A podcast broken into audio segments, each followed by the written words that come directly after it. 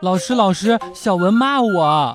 他骂你什么呀？他骂我是猪。他什么时候骂的？去年。去年骂的，怎么现在才告诉老师呢？因为昨天跟妈妈去外婆家，我才知道猪原来长那么丑。笑不笑由你。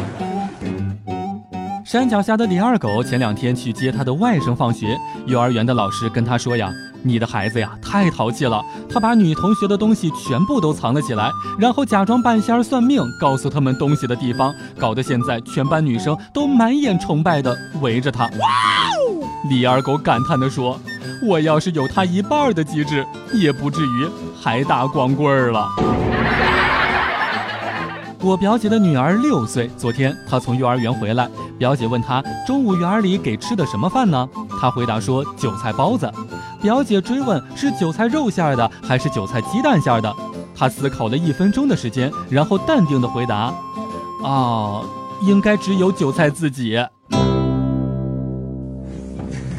笑不笑由你。前两天呢，看一个幼儿园的老师发朋友圈，说他们班里面有一个小男孩特别的喜欢他。有一天突然对他说：“老师，等我长大了，我要和你结婚。”哇哦，不错呀！我这个朋友啊，心里面有一点小激动。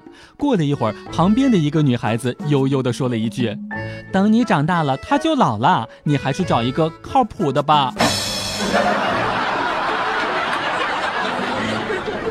幼儿园的老师给我打电话。你家孩子轻工剧看多了吧？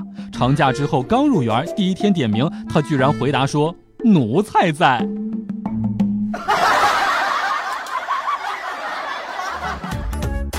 每天两分钟，笑不笑由你。你要是不笑，我就不跟你玩了。